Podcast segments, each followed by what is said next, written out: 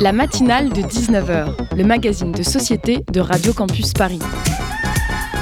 On y parle de sujets sérieux. Il n'y a pas d'édito enflammé sur le communautarisme blanc. De sujets moins sérieux. Ça peut être des bois sculptés à partir de formes naturelles interprétées. De ce qui se passe en Ile-de-France. Je me disais qu'à Paris, on était en avance sur la province. Et de débats pas forcément consensuels. Parlez-nous un peu de cette coupe monstruelle. Tous les jours, du lundi au jeudi, sur le 93.9. Une porte et un homme en flammes. Je ne l'apprends à personne, vous êtes enfoui dans les informations jusqu'aux oreilles. Un étudiant s'est immolé par le feu à Lyon il y a quelques jours. Je n'en dirai pas plus sur les circonstances de cet événement tragique, car il n'y a rien de plus à en dire qui ne serait pas chercher déjà la faille ou la mise en cause. Un jeune homme s'est immolé par le feu et vous connaissez ses revendications. Pour beaucoup d'entre vous, elles ont dû résonner d'une manière étrange et personnelle. Il n'avait pas d'argent. C'est l'unique chose à en dire. Ce jeune homme avait connu, comme tant d'autres nous, les taux qui en serrent l'estomac et qui ne lâchent pas, de jour en jour, la sueur glacée, poisseuse, lorsqu'on s'apprête à vérifier sans espoir l'état de son compte en banque, les petits calculs sordides et l'abandon des loisirs, pour tenter de passer le mois. Est-ce que j'ai assez pour tenir? La question est d'une violence inouïe, la réponse choisie par ce jeune homme tristement proportionnelle. Je ne m'étendrai pas sur les réactions de la société civile et des journalistes, la plupart sont parfaitement honorables, certaines, comme toujours dans le débat public, sont atroces. Et à ce sujet, il me faut relever ce communiqué de presse des équipes de la ministre de l'Enseignement supérieur, de la Recherche et de l'Innovation, Frédéric Vidal, posté suite aux manifestations débordantes des autres étudiants 48 heures après. Je le rappelle une nouvelle fois qu'un jeune homme se soit aspergé d'essence et allumé la flamme d'un briquet. Sans avoir réagi officiellement à la nouvelle tragique, la ministre et ses équipes ont condamné avec toute la fermeté du communiqué de presse d'État les violences en marge des rassemblements devant le Crous et dans certaines universités, ainsi qu'au ministère de l'Enseignement supérieur, dont je cite, l'une des portes d'entrée avait été enfoncée, donnant lieu à une brève intrusion. Une porte. Je le répète une deuxième fois pour laisser ces deux mots vous pénétrer de leur absurdité glaçante, une porte. La hiérarchie des informations a une importance. Le langage à ce niveau de l'État, vous vous en doutez, est éminemment politique. Le drame n'était mentionné sous le terme d'émotion légitime qu'à la ligne d'en dessous la porte enfoncée avant l'homme qui brûle. Notre émotion est effectivement légitime, car poussé par la faim, à bout de force et d'angoisse, un jeune homme de 22 ans est allé acheter de l'essence il y a quelques jours, a remercié le caissier, est sorti du magasin, et puis plus tard s'est traîné jusque devant la porte du Crous de Lyon et a utilisé ce qu'il restait de cran pour s'asperger d'essence et brûler vif. Vous m'excuserez ainsi de ne pas faire grand cas des coups d'épaule dans les portes du ministère de l'Enseignement supérieur. Vous devriez baigner dans la honte, Madame la Ministre. Heureusement pour vous, cette dernière n'est pas inflammable. Vous écoutez le 93.9 FM.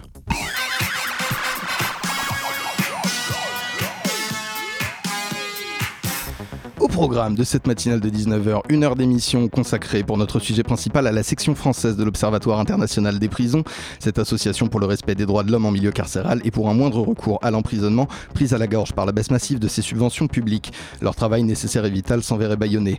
À 19h34 du reportage, aux côtés d'un poète, Michael Berdugo, invité du festival de poésie Les Échappés, c'est ce week-end à Gentilly, et puis le zoom de la rédaction avec Antonin Simard et son invité, Gaston Reux, premier rôle du film Le colocataire. Le tout, le tout conclu par une première chronique Sandra Machtouk. Je serais ravi d'accueillir à ce micro à 19h49. Vous écoutez la matinale de 19h, toute voile dehors sur le 93.9 FM.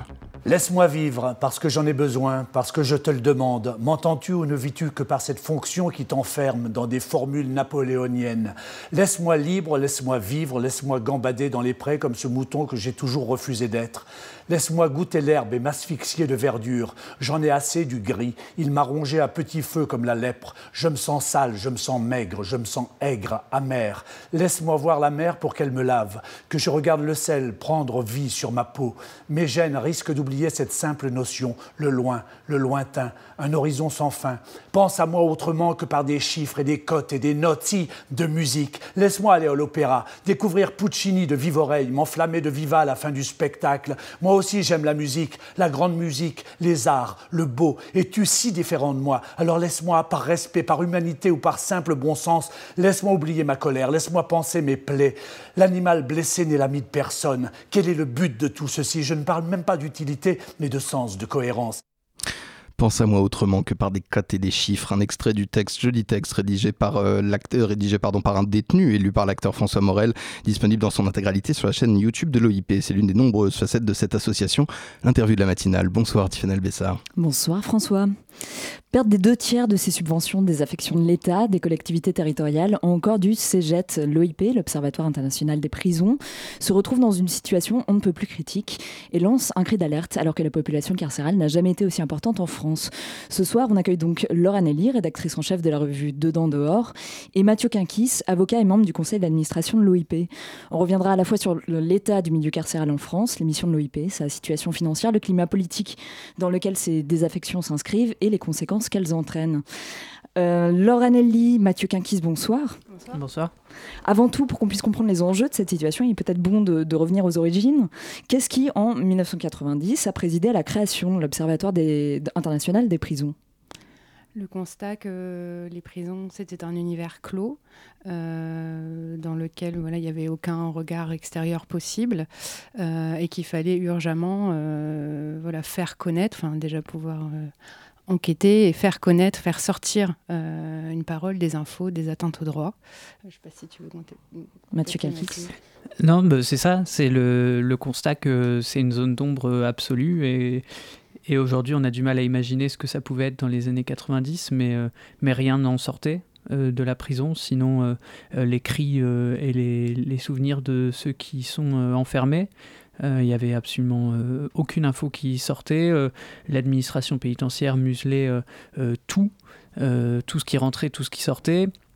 Euh, les médecins à l'époque euh, étaient des membres de l'administration pénitentiaire, ils n'étaient pas euh, rattachés et indépendants, donc rattachés à l'hôpital public et donc indépendants par rapport au ministère de la Justice. Il y avait des liens qui existaient partout, sur tous les plans, qui empêchaient totalement la révélation de ce qui se passait à l'intérieur des murs partout en France. Donc tout fonctionne en vase clos et avec cet observatoire international de la prison, vous allez pouvoir commencer un petit peu à desserrer le carcan justement qui, qui régit cet univers carcéral. Tout à fait. Merci, c'est Alors au départ, l'OIP, c'était international. Euh, donc il y avait des, branches un peu partout euh, dans le monde. Euh, et en 96, s'est créée la branche française euh, donc le secrétaire national. Et donc, c'est l'OIP euh, tel qu'on le connaît depuis quelques années, euh, puisque c'est dissous depuis l'OIP fondé à Lyon en 90. donc, oui, tout à fait. Donc, l'OIP, depuis 96, la section française, elle, elle produit des rapports. elle a produit un guide du prisonnier, donc pour informer les prisonniers sur leurs droits, puisque c'est un univers très opaque euh, aussi euh, là-dessus. Euh, elle a milité aussi au moment de la loi pénitentiaire pour une évolution des droits. Et voilà, c'est un travail euh, contentieux euh, qui dure euh, donc depuis 1996. C'est le travail de l'OIP, c'est aussi donc répondre aux, et peut-être avant tout même répondre aux sollicitations donc des personnes détenues. Parce que bien qu'il y ait le guide, bah, tout le monde ne l'a pas, le guide prisonnier. et donc voilà, on reçoit plusieurs milliers de sollicitations, que ce soit par courrier ou téléphone, de proches ou de personnes détenues directement. Donc euh, voilà, c'est une de nos premières missions en fait d'informer les personnes sur leurs droits. Euh, ensuite, en fonction aussi bah, de ce qu'ils peuvent nous dire, on a une fonction aussi d'enquête, euh, voilà, sur des cas qui peuvent nous être portés, à notre connaissance. et puis donc une mission, comme je le disais, bah, faire progresser les droits au niveau collectif et, euh, et, ensuite aussi d'informer euh, la société, le grand public sur ce que c'est la prison, ce que c'est que l'enfermement, sur les conditions de détention et sur la réalité aussi de cette peine, et pour aussi essayer de voilà, faire avancer d'autres idées pour un moindre recours à l'enfermement et la promotion bah, d'autres solutions. Donc il y a notamment un, pôle information et publication euh, dont dépend euh, la revue de d'Or que vous dirigez. Hum. Euh, quelle est la finalité de cette revue? Quel, est son contenu et notamment sa fréquence de publication aussi? Alors c'est une revue trimestrielle donc, qui est centrée sur les questions carcérales, pénitentiaires et aussi pénales. donc c'est une des rares revues sur la question.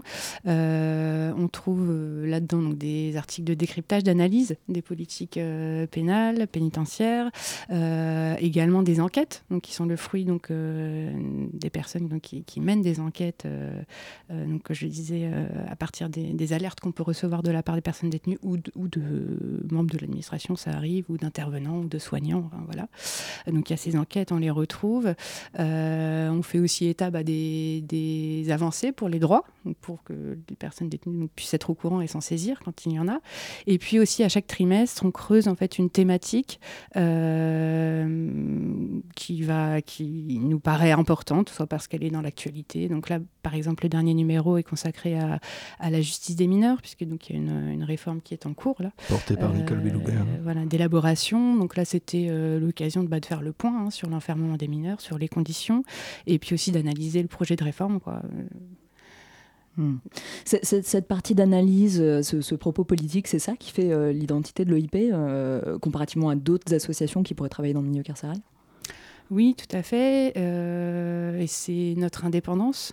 Euh, là-dessus. Euh, la fonction d'observatoire, à proprement parler. Exactement. Après, euh, à la différence, nous ne sommes pas une autorité administrative comme peut l'être le contrôleur général des lieux de privation de liberté, donc qui est indépendant, qui a toute l'attitude, mais qui n'a pas forcément cette fonction d'alerte que nous, nous nous sommes donnés, nous, société civile. voilà, donc on a, en ce sens-là, oui, une liberté de parole, puisqu'on n'est pas, on est indépendant financièrement, du ministère de la Justice en tous les cas. Vous avez euh, même refusé de, potentiel financement euh, du ministère de la Justice, c'est ça? En tout cas, vous, vous, vous en détachez On n'en demande pas.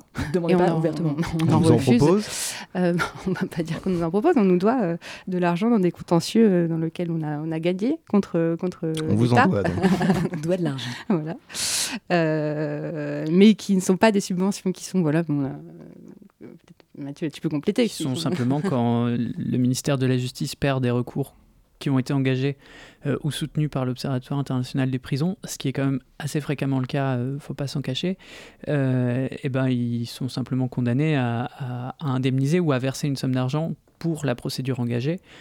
Aujourd'hui, cette somme, elle, elle, atteint plus de 25 000 euros, étalée depuis plusieurs années le ministère de la Justice n'exécute pas, d'une part, le fond des décisions, c'est-à-dire quand ils sont condamnés pour par exemple, rénover les cours de promenade de, de la prison de Fresnes, bah, ils euh, mettent des mois à exécuter euh, cette part de la décision qui est finalement la plus importante puisque c'est celle qui concerne les droits des personnes euh, détenues.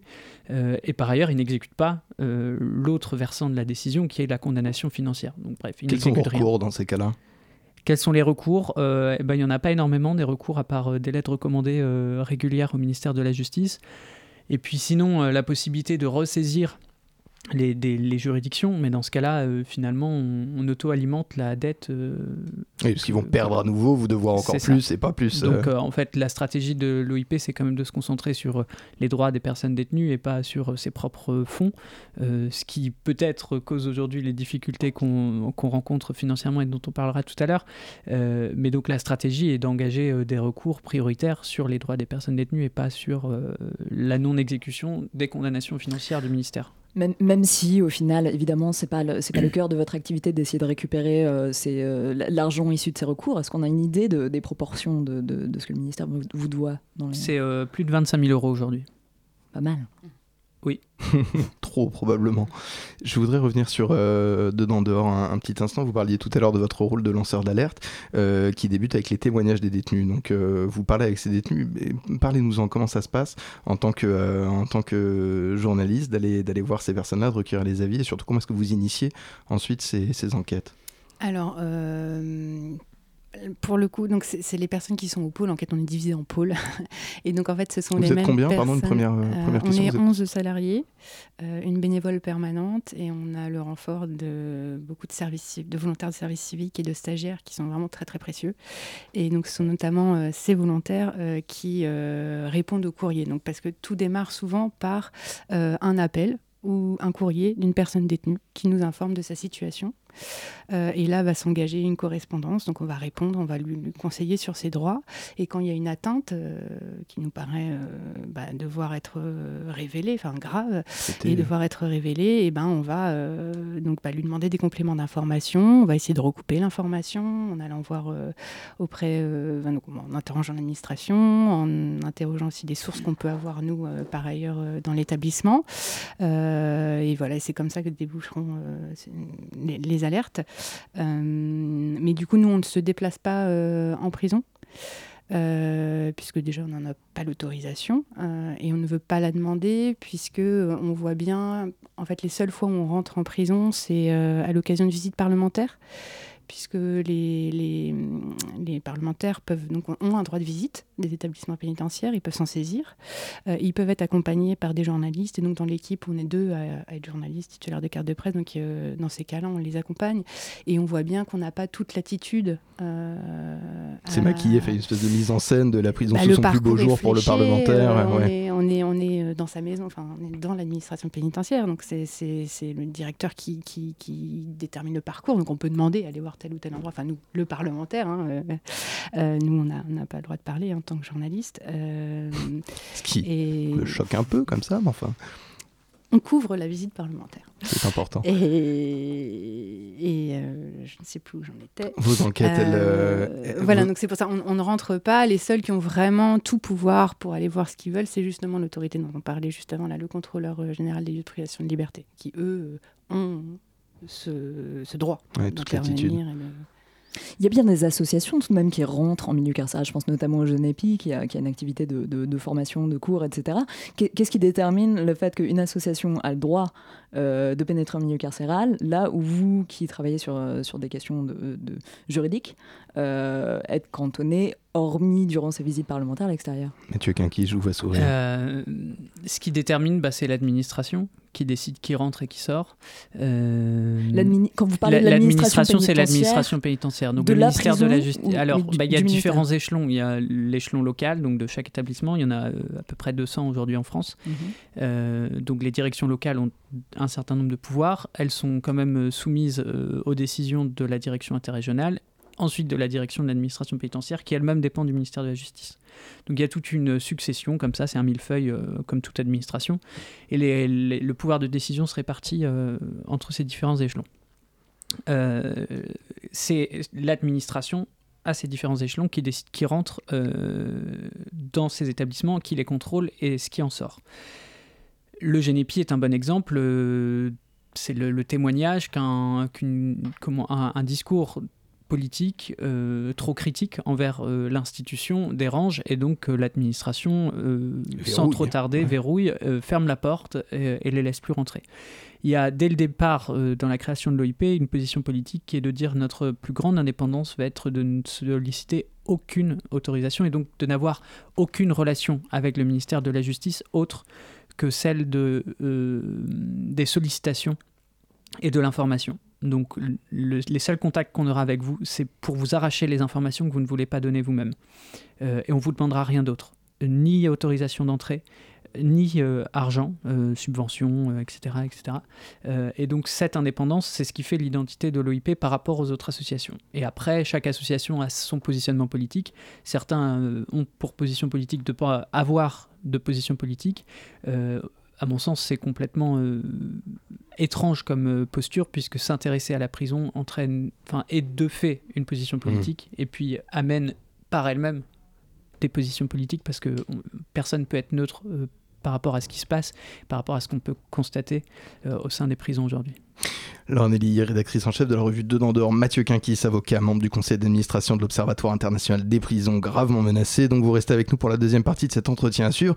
Tout de suite, trois minutes de gros son qui fait boum boum boum.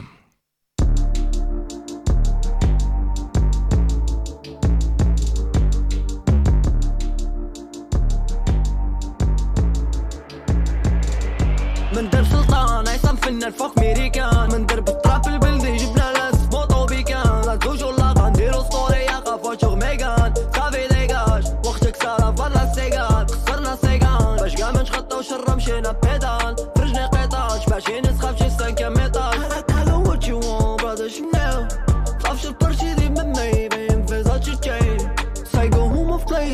سما اندر برايس لا بالي طيزن في الخان اللي فيس غادي مرولي ما نعرفش مشى غنصايب أنا وصحابي مروبلين رجع من الزرايب فات الراب منوم رجع لي دخلوا بالحاية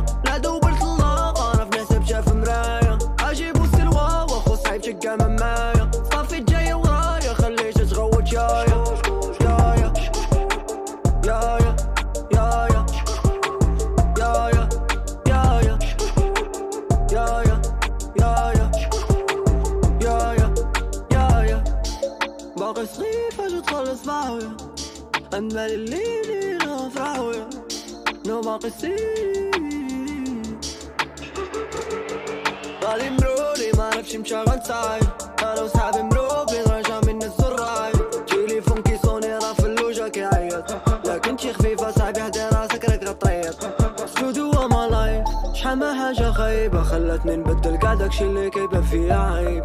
جا حاجة ما دايم غير داكشي اللي كتبين جا جامي تقول ما قدرتش عليها تا حاجة ما كاين من درب سلطان عصام فنان فوق ميريكان. من درب الطراب البلدي جبنا ناس موطو بيكان لا توجور لا غنديرو ستوريا قفاتشوغ ميغان. صافي ديكاج وقتك سارة فضل سيغان. خسرنا سيغان. باش كاع ما نشخطاو شرا مشينا بيدان.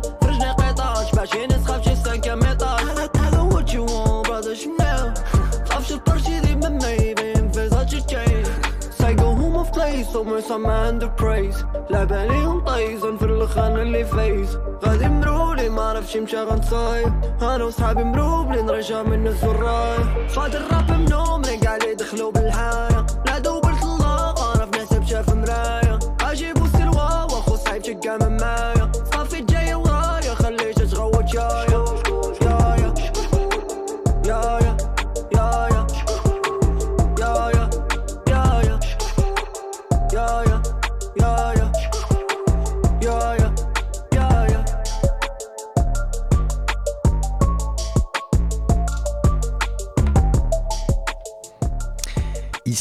Beldi sur le 93.9 FM, vous écoutez la matinale de 19h.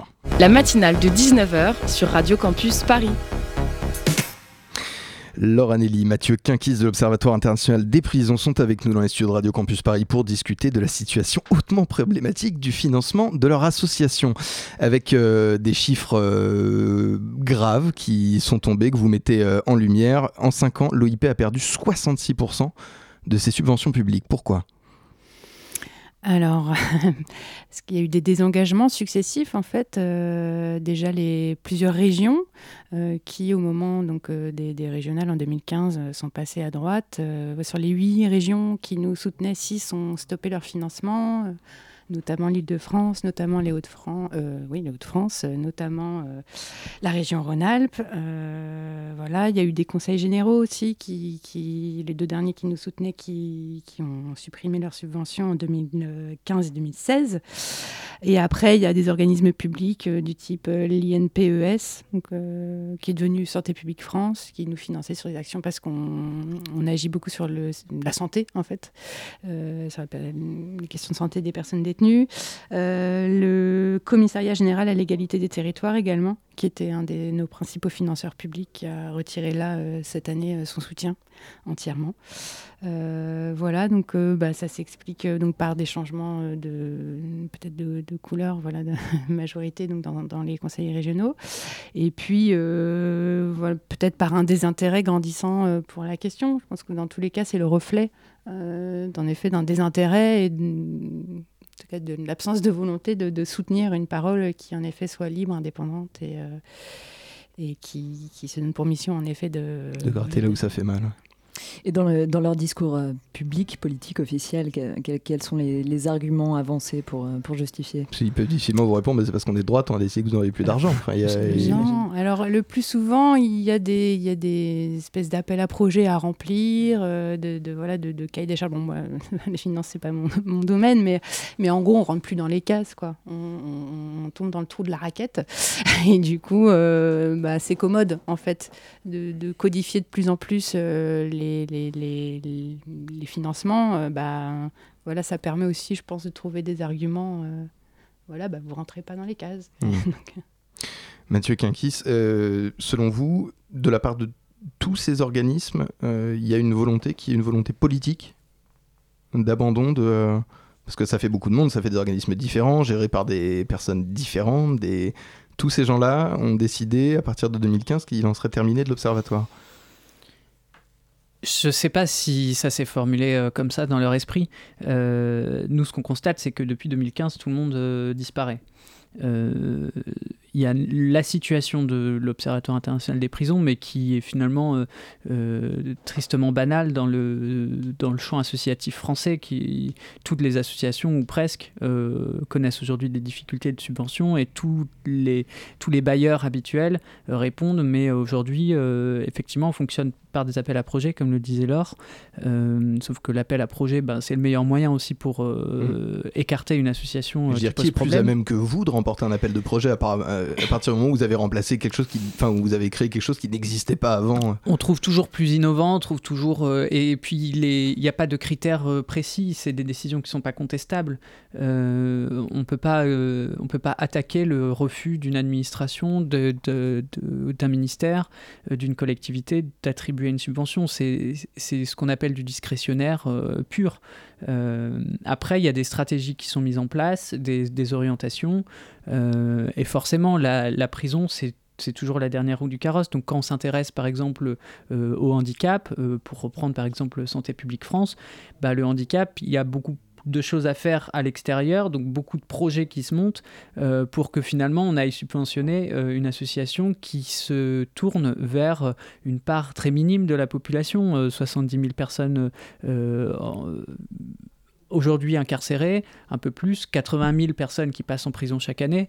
Euh, est-ce que ça vaut le coup de lâcher des milliers d'euros pour euh, si peu de personnes Le discours derrière tout ça, c'est euh, pourquoi est-ce qu'on donnerait de l'argent à des gens qui sont déjà condamnés finalement? En plus, ça s'ajoute, oui.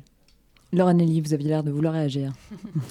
Oui, je pense qu'il y a une tendance aussi euh, pour euh, les, autorités publiques euh, de finalement ce qu'on finance, c'est un peu toutes les assos qui vont avoir un peu délégation de service public, donc qui vont assurer des missions, voilà, qui vont travailler sur la réinsertion, qui vont travailler donc sur des trucs très concrets en fait, qui devraient qui devraient relever des services publics finalement, mm. mais mais mais que les services publics ne font pas et du coup voilà, c'est plutôt ce type d'assos qui vont être qui vont trouver financement. Euh, et après, c'est vrai que bah, nous, notre mission, euh, elle rentre pas dans tout. Enfin, en termes de, on peut quantifier hein, ce qu'on fait à l'année, mais, mais euh, on n'est pas dans un service rendu euh, qui relève de ce genre, voilà, d'actions concrètes. on produit de, l'information et on en donne. Et ça, ça, ça a pas de valeur euh, économique, mais ça a une valeur essentielle pour toutes les personnes détenues, pour les proches, pour les familles, pour les professionnels. Moi, je suis avocat, euh, il y a un nombre conséquent d'avocats qui contactent l'OIP chaque année pour savoir comment, euh, comment aider. J'allais dire, vous travaillez même finalement avec les groupes de travail au sein même du gouvernement, enfin avec tous les gens qui publient des rapports. Et par, ils, et par ailleurs, besoin de vous, ces gens-là. L'administration pénitentiaire en off salue l'action de l'Observatoire international des prisons parce que on fait aussi bouger les lignes. Euh, et après, ce sont des choix budgétaires, des choix politiques qui euh, font que les lignes se tendent ou pas. Euh, mais effectivement, aujourd'hui, on est dans une situation où on lance une alerte très forte parce que ces subventions disparaissent, parce que par ailleurs, la, la, suppression de, de l'ISF a aussi entraîné des conséquences lu, sur ça le vous avez impacté, effectivement. Bah, comme l'idée et toute la stratégie qui était proposée par les, les bailleurs publics, c'était de dire orientez-vous vers le privé et qu'ils coupent la vanne du privé eux-mêmes, puisque après priori, euh, les, comment les particuliers n'ont plus d'intérêt euh, financier à faire des dons quand, dès lors qu'ils n'ont plus d'intérêt à défiscaliser euh, massivement pour échapper à certaines catégories fiscales, bah, on se retrouve également bloqué de ce point de vue-là. Donc sur les deux plans, on est bloqué, on se retrouve avec des subventions publiques qui disparaissent et un trou euh, dans, la, dans le, budget de l'Observatoire international des prisons qui grossit mmh. chaque année. Aujourd'hui, on a un, objectif de don euh, qui était euh, d'abord de 50 000, qui est de 100 000 et, qui en fait 100 000 ne suffiront pas à sauver l'OIP aujourd'hui. ou alors, ça nous amènera à, devoir renouveler ces appels de manière répétée et de plus en plus régulière, et, ce qui n'est pas viable euh, Vous avez un, un, travail qui est moins quantifiable qu'une action qui serait réellement de, de l'exécutif de politique publique. Néanmoins, 66% euh, de budget en moins, euh, ça doit avoir un impact extrêmement fort sur vos activités. Sur quoi est-ce que vous le sentez là, particulièrement en ce moment? Qu'est-ce que vous avez été obligé de couper? Qu'est-ce qui devra sauter en premier Bonne question. comment est-ce que vous faites ces choix? Bah, C'est des postes, en fait, c'est des départs non remplacés tout simplement des, des voilà, des, des, personnes qui étaient euh, donc, à des coordinations, des pôles d'enquête et qui euh, s'en vont et qu'on ne remplace pas. Donc pour le moment, c'est ça. J'espère qu'on n'en viendra pas. C'est moins de personnes pour mener des pour enquêtes. enquêter, pour répondre aux sollicitations, pour, pour tout en fait, pour prendre voilà pour notre mission d'informer, prendre la parole, donc dans, participer à des commissions, tout ce mmh. que vous disiez, toutes nos informations, parce que finalement on est assez même si on a tous un rôle euh, un peu défini. après, c'est aussi très transversal. Donc, euh, euh, oui, une espèce de réduction de voilure générale, au final. Voilà, tout, tout domaine confondu, tout pôle confondu sur l'association. Puis c'est un rallongement des délais de réponse pour les personnes détenues, c'est euh, moins de personnes effectivement pour comprendre ce qui se passe en prison parce que c'est un univers très figé et en même temps très mouvant. Euh, il y a des législations très régulières, des changements de, réglementation euh, assez fréquents. Aujourd'hui, la question du terrorisme, la lutte contre le terrorisme, la lutte contre la radicalisation violente en prison, c'est le quotidien. Les textes, les pratiques changent tout le temps. Et on a besoin de temps pour comprendre ce qui se passe. On a besoin de personnes qui sont capables d'aller chercher l'information, de la traduire, de la rendre euh, compréhensible pour le public euh, et euh, transmissible aux personnes détenues pour qu'elles comprennent aussi dans quelle situation elles se trouvent et aux autres professionnels. Et en fait, c'est des choses qu'on ne peut plus faire. C'est finalement révéler ce qui se passe, c'est des choses qu'on ne pourra plus faire. Et donc on replongera de nouveau la prison dans une, dans une zone d'ombre, comme je le disais euh, au début de l'émission. Et, euh, et, tout le monde y perdra. Euh, les personnes détenues, le public et, et finalement l'État y perdra aussi. Notre objectif n'est pas de servir l'État, c'est pas du tout dans ce cadre-là qu'on s'inscrit, mais il n'empêche qu'il faut qu'ils se rendent compte que s'ils abandonnent aujourd'hui mmh. l'OIP financièrement, ils en perdront également les bénéfices sur le respect des droits des personnes détenues, euh, sur les conditions de travail des personnels de surveillance et sur euh, finalement euh, l'harmonie sociale à laquelle ils, ils, prétendent tendre. Ils prétendent aspirer. Vous le disiez à l'instant, les principaux touchés finalement, ce seront les, les détenus, leur, leur famille. À qui s'adresser si jamais vous n'êtes plus là? Alors... Euh, il y a, on n'est pas totalement les seuls. Hein. Il y a des associations. Euh, oui, il y a, y, y a, plein d'associations qui sont aussi bien nationales que locales. Il y a des initiatives qui existent. Euh, simplement, l'Observatoire international des prisons a, l'avantage d'avoir une expertise très précise, très technique, d'avoir un regard ancien. C'est une association effectivement qui a été créée dans les années 90 et, et d'avoir un réseau euh, de contact dans les établissements qui facilitent aussi de sources et, de, de contact aussi pour euh, changer les quand il y a une difficulté, il y a le cadre habituel qui est de dire euh, bah, on envoie un courrier, et puis il y a aussi la possibilité de passer par d'autres biais. Bah, je vais appeler le médecin de tel établissement pour savoir s'il n'y a pas moyen de changer un peu quelques petits trucs. Et, donc il y a le formel et l'informel, et, ce réseau-là, il est aussi très précieux. Et, et aujourd'hui, au plan national, je crois qu'on peut le dire sans vantardise, aucune association ne dispose de ce réseau à l'intérieur et à l'extérieur de la prison. Personne. En quelques semaines, on a assisté à la mise en danger ou à la suppression pure et simple de plusieurs observatoires aux côtés du vote. Vous n'êtes pas les seuls. L'Observatoire de la pauvreté, celui de la délinquance, la mission contre les sectes, l'Institut sur la sécurité et la justice et le Conseil national de la protection de l'enfance, tous impactés à divers degrés. Vous êtes entrés en contact les uns avec les autres. Vous avez pensé peut-être à une action plus globale? Alors, euh, j'ai effectivement vu passer le, tweet sur, euh, la disparition des observatoires. La différence entre l'Observatoire international des prisons et les observatoires que vous venez de citer, c'est que nous, on n'est pas un observatoire public. On est une association euh, loi 1901. Les autres sont des, des, observatoires publics et des missions intergouvernementales ou des choses comme ça. Donc, ça se traduit, ça s'inscrit dans la même logique. C'est-à-dire, on essaie de faire disparaître ceux qui observent, informent, alertent. et ceux qui agissent mais on n'est pas tout à fait dans la même situation et, les ressorts à, faire jouer sont pas sont pas les mêmes.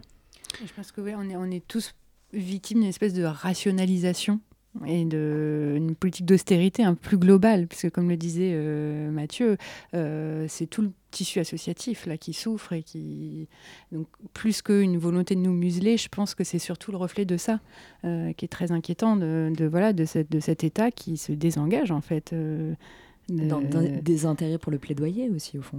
aussi, mais plus largement, je pense que vraiment, il y a, y a ouais, une, politique d'austérité qui est menée et de, voilà, on, ferme les robinets un peu partout.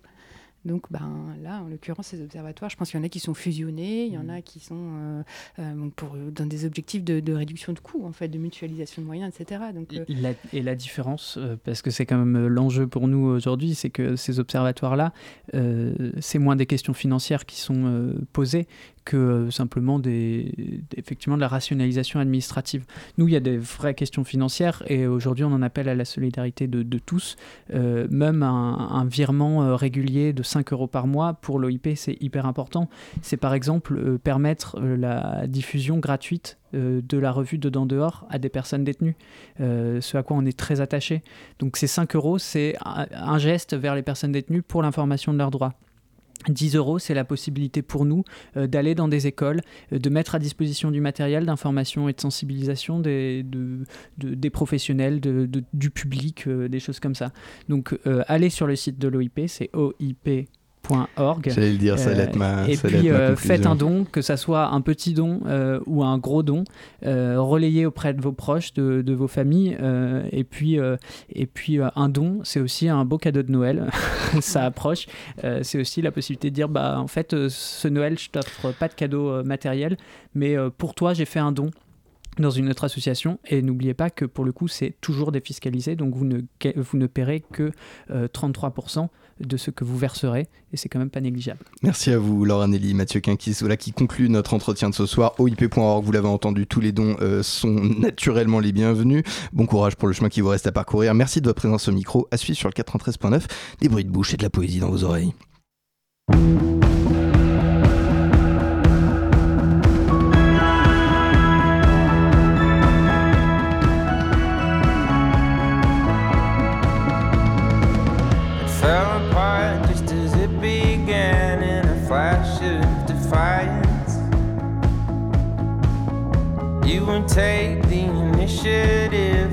Rest was mine.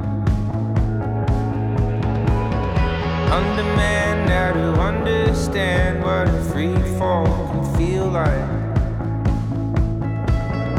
You became but a fabled dream that would blur in time.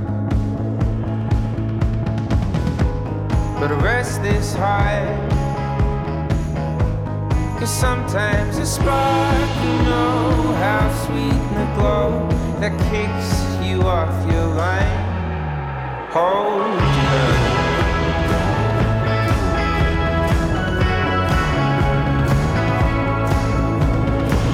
I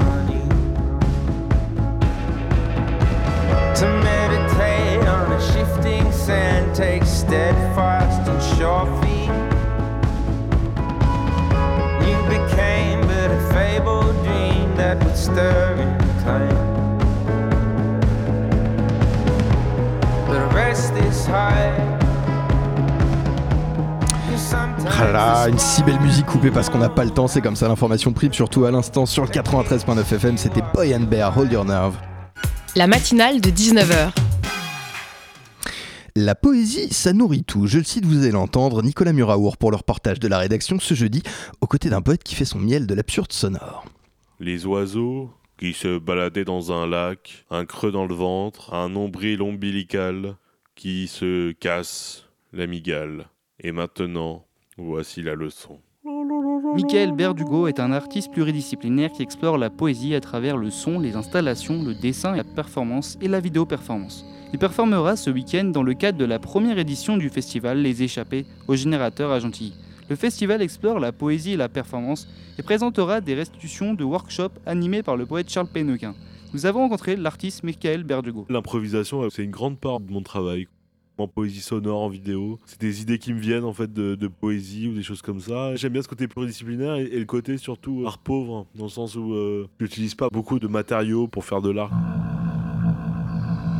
Il y a pas mal de mouvements, les dadaïstes, euh, il y a Cobra aussi, que j'aime beaucoup. Tout ce qui est euh, sorte de happening ou de performance. Ce que j'aime par exemple chez Cobra, c'est que il y a des peintres et des poètes. Et en fait, les poètes peignent et les peintres euh, poétisent. Les surréalistes, j'aime beaucoup. Fluxus, moi j'aime beaucoup aussi. Il y a ce côté assez simple en fait. Il y a un côté euh, assez ouvert dans le sens où euh, c'est pas un art qui intimide, c'est très pauvre plastiquement. Et après, c'est génial au niveau de l'idée. Michael Berdugo nous explique le rapport entre sa poésie et la société. Cette idée du zapping qu'on fait pas mal dans notre génération, zapping sur internet, c'est-à-dire on voit des trucs. À un moment, il y a, quelqu'un qui poste euh, un éléphant, après il y a un truc sur un bébé, après il y a. Je trouve qu'il y a un truc, ce côté très éclaté en fait des images, que je trouve ça intéressant. Mais je, je me rends compte maintenant que c'est il y y a de ça. Après, c'est vraiment une façon de penser, de penser un peu éclatée comme ça. La vidéo performance fait partie des pratiques du poète. Je travaille sur Instagram surtout. Et en fait, je fais des improvisations de poétique. Par exemple, parfois, je filmais euh, sur Google Images, euh, je tapais Dieu et je filmais en fait ça. Et après, je faisais une poésie par rapport à Dieu. C'est intéressant comme moyen parce que Instagram c'est une minute maximum, donc faut être très précis, faut que ça soit court, faut que l'improvisation, il faut pas qu'elle patine.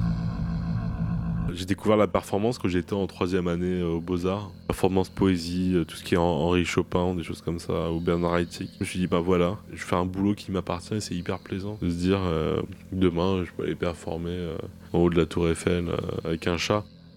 J'avais entendu une, une performance qui- enfin, qui disait quelque chose d'intéressant. Qui disait, c'est la- la- l'art le plus démocratique en fait. Parce qu'on a besoin de rien, juste besoin du corps.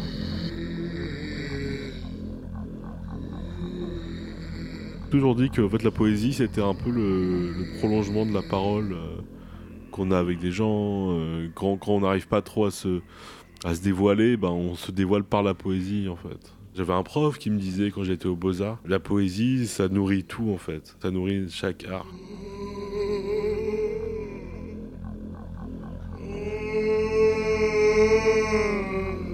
Pour suivre l'actualité de Michael Berdugo, rendez-vous sur son site ou sur Instagram Michael Berdugo. Le festival Les Échappés aura lieu samedi et dimanche au Générateur à Gentilly. Le programme est disponible sur le site internet du Générateur et sur leur page Facebook. Un reportage de Nicolas Muraour de la rédaction de Radio Campus Paris. Tout de suite, le zoom de la matinale.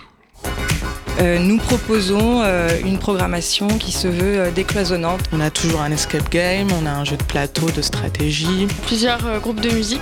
Il y a aussi du fantastique. Avec euh, des artistes euh, internationaux. Un lieu d'échange, de rencontre avec de la réflexion. participative et interdisciplinaire. Voilà, et il y aura plein d'autres euh, surprises. Le Zoom dans la matinale de 19h. Antonin Simard, bonsoir. Bonsoir François. Votre Zoom ce jeudi soir nous entraîne au cœur d'un film, Le Colocataire, signé Marco Berger, c'est au sein du festival Chéri Chéri.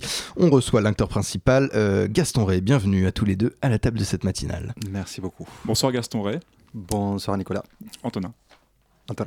Ça commence super mal. Tout va bien Ça se passer. commence très, très mal. Jean-René, bienvenue. Espion, il est 19h42 sur le 93.9 FM. Alors vous êtes comédien euh, dans le film Le Colocataire, hein, qui sera diffusé à l'occasion de la 25e édition du festival du film LGBTQ Chéri Chéri, festival qui se déroulera donc du 16 au 26 novembre à Paris. Euh, Comment êtes-vous arrivé à ce festival? Est-ce que les organisateurs vous ont contacté? Euh, Comment sont-ils venus vers vous? Et oui, c'est c'est Optimal, l'agence Optimal, qui s'occupe de la distribution du film et c'est eux qui, qui gèrent le festival. Donc, euh, c'est eux qui, s'occupent des, des festivals, de tous les festivals euh, ici, bah, des parles françaises. Mm. Et donc, on, on est arrivé comme ça. hein. C'est eux qui, qui gèrent le festival et c'est eux qui, qui ont mis le, le film, qui ont, propo- qui ont proposé le film pour le. Donc le film a été proposé euh, donc au festival, euh, ou le festival est venu vers le film Euh, non, c'est, je crois que c'était le film qui, qui était le festival et le festival a accepté le, le film. Alors, pour vous, est-ce que euh, l'existence de ce type de festival, un festival LGBTQ, donc, euh, est-ce que aujourd'hui en 2019, on a encore besoin d'organiser un tel festival pour parler d'une telle cause? À votre avis? Et oui, je crois que c'est, oui, c'est je crois que c'est, important de, de- continuer à, à ouvrir euh, le regard de, tout le monde euh, sur ces, ces types de, sujets. Et moi, ça m'étonne à chaque fois que, que je vais dans un festival et je parle un peu de. bah, quand, quand les gens regardent le film et après ils me posent quelques questions. Et ce qui ça m'étonne, c'est que c'est un sujet très, très riche. Et c'est, Oui, absolument. c'est- très très riche. Et hum, bah, après, c'est quelque chose qui est arrivé à tout le monde. Et donc, euh, et à chaque fois, je m'impressionne, je ne sais pas si on dit comme ça, mais je Oui. m'impressionne des- des- du retour des, des gens. Des téléspectateurs, enfin des spectateurs. Des spectateurs. Alors pitchez-le-moi un peu ce film, parce que moi je l'ai pas vu, je sais, je sais pas de quoi il parle. Comment, comment est-ce que vous nous le présentez, que vous me le présentez à nos auditeurs? Ok, il y a, il y a deux garçons qui, qui travaillent dans cette même entreprise. Ils travaillent avec le bois. Et hum, il y a un des deux qui habite très très loin de, de sa maison, de, l'entreprise. Donc il, il- lui, il a besoin d'habiter plus proche. Et il y a un, un pote de l'entreprise qui l'invite à, vi- à habiter chez lui, euh, être son colocataire. Et lui, il accepte. Il a une petite fille, une, bah, une fille qui, qui habite chez lui, euh, loin de lui. Mais pendant la semaine, lui, euh, il habite avec ce garçon. Et au fur et à mesure, la, la relation commence à avoir un, un petit, Un petit peu de piquant. Voilà, quelque chose. Il y a, il y a, il y a beaucoup de, de regards, il y a, il y a beaucoup de corps. Et, il n'y a pas beaucoup de, beaucoup de mots, il n'y a pas beaucoup de paroles. Mais c'est le regard qui joue le rôle important ici. Ah, moi, je ne dis rien. Hein. Ah, mais est-ce ah, moi, que- je reste là. hein, Je me fais Ah, mon mais petit c'est café. vrai que non, mais c'est- Dites-moi, Antonin. Euh, Est-ce que vous avez euh, vu d'autres films programmés dans ce festival? Euh, Comme euh, par exemple, je vois que euh, le premier film qui sera diffusé lors de la cérémonie d'ouverture sera Lola vers la mer, réalisé par euh, Laurent Micheli. Euh, Ouais. racontant donc l'histoire d'une petite fille, euh, d'une fille pardon, transgenre de 18 ans, qui apprend Oui. qu'elle pourra bientôt se faire opérer. Avez-vous une impression par rapport à cette histoire? Est-ce que vous avez vu le film déjà? Non, j'ai pas vu le film. Eh bah, bravo. bah, On vous félicite Je pas. suis vraiment désolé. Et je sais pas s'il y a, il y a un autre film argentin euh, de Santiago Losa qui est peut-être c'est dans le film que j'ai vu et j'ai beaucoup aimé. Et Ouais. mais- Qu'est-ce qu'il raconte ce film? Et, bon, ça raconte euh, l'histoire entre euh, deux filles qui, qui tombent amoureuses l'une de l'autre. Et euh, ils sont dans la campagne. Et, bah, ils racontent un peu l'histoire, qu'est-ce qui se passe euh, à la campagne avec euh, l'homosexualité entre filles. En tant qu'acteur, quelle indication vous donne le réalisateur la première fois qu'il vous approche pour ce rôle, qui vient vous voir, qui vous dit voilà, moi j'ai quelque chose pour toi Oui. Qu'est-ce qu'il vous dit? Et en vrai, Marco et moi, on est très, très potes. On est, on est potes. Et, hum, je ne sais, pas si on dit très potes. Mais si, vous on est terriblement potes, si on est potes. Et on voulait faire un film euh, qui- qu'avant allait s'appeler Le Glaçon. Donc il n'y avait pas de parole. Et lui, lui Marco Verger, il, il travaille toujours avec euh, des, des histoires, des petites histoires euh, entre deux garçons. Normalement, il commence comme hétérosexuel et après, il y a une approche hein, entre les deux. euh, Il devient homosexuel. Mais il y a un truc euh, très. hum, Il y a un truc très, très d'histoire d'amour. Et on parle beaucoup de l'homosexualité, mais on parle beaucoup d'amour. Alors il vous dit justement, on se concentre, on n'est pas là finalement, on est là surtout pour se concentrer sur une personne qui tombe amoureuse d'une Voilà, autre personne. Exactement, exactement, c'est ça. Et lui, euh, il a toujours eu des problèmes avec euh, ça, parce qu'il est gay et toute sa vie, il a, il a eu des problèmes et, euh, avec l'amour. Et parce que tout le monde dit que, que les homosexuels euh, vont directement en- à l'acte physique, mais lui, euh, il veut parler d'un- d'un- d'une chose euh, plutôt romantique. Et ce qui se passe dans ces films, normalement, c'est qu'il y a de la tension entre deux personnages. Il y a de la tension, tension, tension, tension. Et à la fin, il y a le bisou, ou il y a quelque chose qui, qui, qui ferme l'histoire. Mm. Et là, Marco, ce qu'il m'a proposé, c'était euh, Ok, qu'est-ce qui se passe si on commence avec les bisous Et qu'est-ce qui se passe après? Il y, a, il y a quoi? Il y a le sexe, il y a, la, il y a ça d'habiter ensemble. Qu'est-ce qui se passe euh, dans la relation entre deux hommes? Partager une nouvelle intimité finalement. Voilà. Et qu'est-ce qui se passe après les bisous? Parce qu'au début, oui, dans tous ces films, c'est c'est pour ça que moi je dis que c'est important de regarder les films de Marco avant de regarder ce film. Parce que si, si on a vu euh, les films de Marco, on va voir qu'il y a une évolution par rapport aux histoires qu'il qu'il raconte. Et c'est ça, c'est le Disney, c'est tout est parfait au début. Et, après, qu'est-ce qui se passe quand, quand le bisou arrive? Comment euh, présentez-vous le festival? Euh, Est-ce que quels sont les critères de sélection du jury? Est-ce que vous avez une petite idée un petit peu de, de comment ça va se passer? Est-ce que vous, euh, vous le sentez que vous bien? pensez que vous allez gagner? Est-ce que vous pensez que euh, votre film arrivera en tête du classement haut la main? Oui, je crois. Je crois. Dû au grand talent Je En crois. tout cas, on-. En cas- j'en suis sûr. En tout cas, on vous le souhaite. Bah, merci Gaston Ray euh, d'avoir été avec nous dans le Zoom de la matinale. Je rappelle nos chers éditrices et auditeurs qu'on vous retrouvera donc dans le film Le colocataire réalisé par Marco Berger et diffusé à Paris le 22 novembre lors du festival Chéri Chéri. Toutes les infos sur le site chérichéri.com. Tout de suite la chronique de Sarah Machtou. La matinale de Oula. 19h sur Radio Campus Paris. Et oui, nous n'avons pas bougé de ce studio, mais c'est déjà une nouvelle personne de prendre la parole. Euh, c'est à vous, on continue tout en finesse, comme elle me l'a si bien écrit. Pour votre première chronique, la matinale de 19h, c'est vrai, vous comptez nous parler d'amour méritant au sein de nos campagnes françaises. Eh bien oui. Lundi soir dernier, comme à mon habitude, je me suis soigneusement placée devant le téléviseur, avec ma petite couverture fétiche qui couvrait mes petits petons et munie de ma tasse de boisson lactée chocolatée.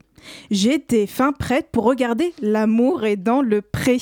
Douceur champêtre, paysage bucolique, chants d'oiseaux et promenades en forêt. Durant cette émission, des agriculteurs et des agricultrices sont à la recherche de leurs futurs partenaires amoureux auprès de téléspectateurs célibataires. Le tout ponctué par des commentaires de Karine Le Marchand. Sauf que cette soirée-là, une scène m'a intriguée, celle entre l'éleveuse canin Sandrine et l'un de ses trois prétendants nommé Lionel. Pour ceux qui ne le savent pas, au début de l'émission, alors euh, bon, capoute euh, les moyens de communication euh, numérique, l'agriculteur ou l'agricultrice lit plusieurs lettres de potentiels candidats. Il ou elle choisit après une, deux ou trois de ces candidats pour lui faire découvrir son mode de vie au cœur de la campagne.